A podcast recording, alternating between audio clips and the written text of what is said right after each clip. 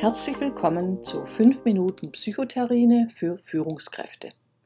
Mein Name ist Ursula Dangelmeier, ich bin Psychologin und selbstständige Beraterin, Trainerin und Coach für die Top-Themen Team, Organisations- und Personalentwicklung.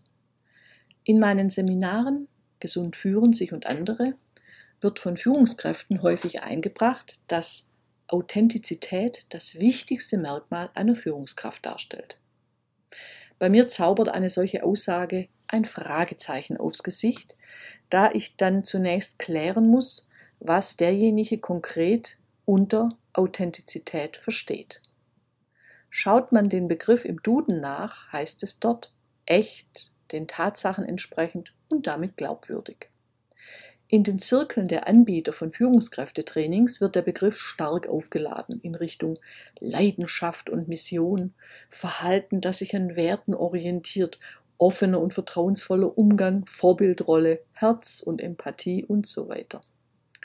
Das heißt, der Begriff der Authentizität ist dehnbar und jede Führungskraft kocht ihr eigenes Authentizitätssüppchen.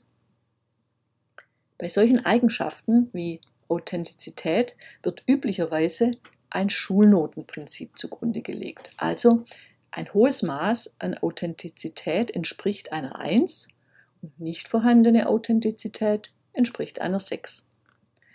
Die Übertragung von Schulnoten auf zwischenmenschliche Qualitäten bedeutet jedoch, dass jemand entweder sehr gut oder sehr schlecht im Hinblick auf Authentizität ist. Eine solche eindimensionale Skala halte ich für wenig sinnvoll, denn es kommt drauf an, nämlich auf die Situation. So kann ein hohes Maß an Authentizität in einer Verhandlungssituation beispielsweise zu viel des Guten sein und kann umkippen, so in Richtung offene Naivität.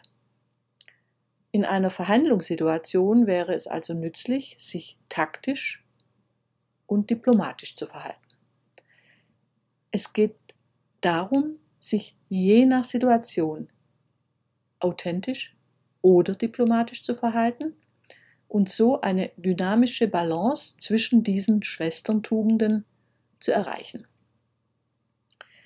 Diese Tugenden können jeweils durch Übertreibung entwertet werden.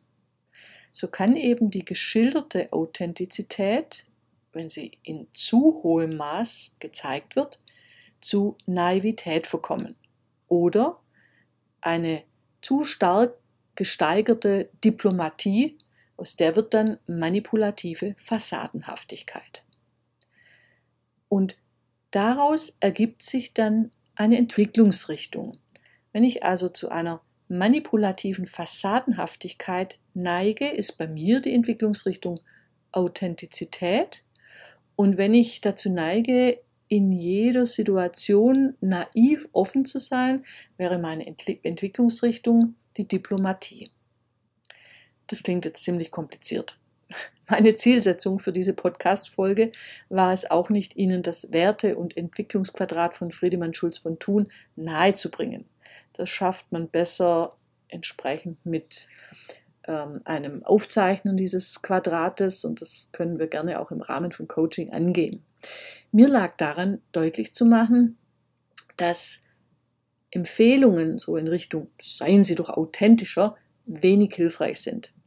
Einerseits ist unklar, was man dann konkret tun soll, um authentisch rüberzukommen. Und wenn man sich an diese Empfehlung hält, passt es möglicherweise nicht mehr zur eigenen Person. Man erreicht sozusagen das Gegenteil. Also das ist paradox. Ne? Andererseits ist es je nach Situation angebracht, sich entweder diplomatisch oder authentisch zu verhalten. Mir ist in dieser Folge wichtig, deutlich zu machen, dass Sie einfachen Empfehlungen, vor allem wenn es um den zwischenmenschlichen Bereich im hierarchischen Kontext geht, misstrauen sollten. Meine Empfehlung an Sie als Führungskraft ist es, weder sich selbst noch Ihre Mitarbeitenden in Schubladen zu sortieren, sondern zu entdecken, welche Entwicklungen bei sich selbst und bei Ihren Mitarbeitenden möglich sind. Ihnen selbst und anderen etwas zuzutrauen und so Engels- statt Teufelskreise zu ermöglichen. Tschüss, bis zur nächsten Folge. Ihre Ursula Dangelmeier.